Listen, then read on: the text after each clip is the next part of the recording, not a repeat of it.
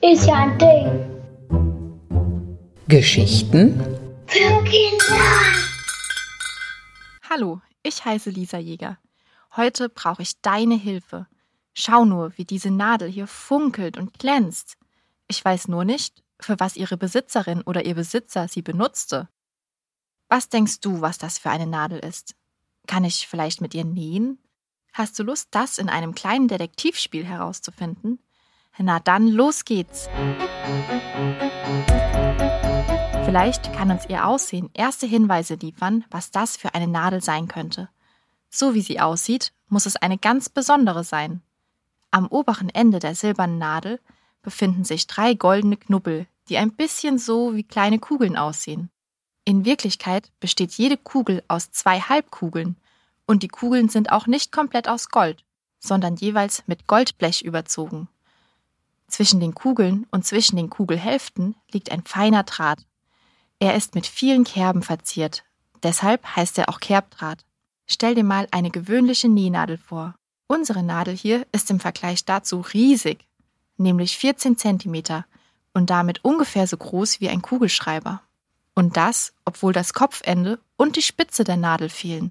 Vielleicht kann uns ja auch das Alter der Nadel weiterhelfen. Sie ist etwa 1500 Jahre alt und stammt damit aus einer Zeit, als hier im Bereich von Deutschland und Europa ziemlich viel los war. Diese Zeit heißt auch Völkerwanderungszeit. Aus verschiedenen Gründen flohen die Völker und Stämme in Europa damals immer weiter Richtung West- und Südeuropa, zum Beispiel Richtung Italien, und versuchten sich dort anzusiedeln. Das wiederum führte zu neuen Kämpfen und großen Veränderungen für Europa.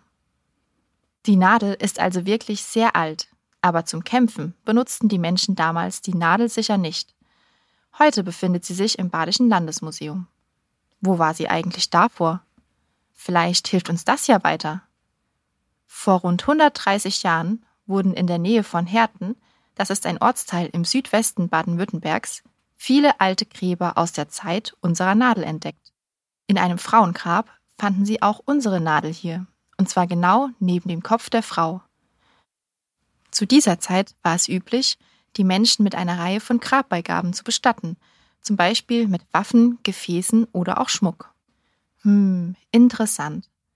Fassen wir doch mal kurz zusammen, was für Hinweise wir schon haben. Es handelt sich um eine besonders schöne Nadel aus Silber mit goldenen Verzierungen. Sie ist sehr alt. Und sie befand sich in einem Grab direkt neben dem Kopf der Bestatteten. Hast du schon eine Idee? Vielleicht ist es eine Art Haarschmuck, so ähnlich wie eine schöne Haarspange. Na gut, dann sage ich es euch eben. Nanu, du kannst ja sprechen. Warum hast du denn nicht gleich etwas gesagt? Na, ich war gespannt, ob ihr selbst auf die Lösung kommt. Ihr habt es eigentlich auch schon fast erraten. Ich bin eine Haarnadel, genauer gesagt ein Haarpfeil. Meine Besitzerin trug mich am Kopf und befestigte mit mir zum Beispiel Kopfbedeckungen wie Schleier oder Kopftücher in ihrem Haar. Ah, na da waren wir ja wirklich nah dran. Danke für deine Hilfe. Und wenn du wissen willst, was es noch so für tollen Schmuck über die Jahrhunderte hinweg gab, schau doch mal im Badischen Landesmuseum vorbei.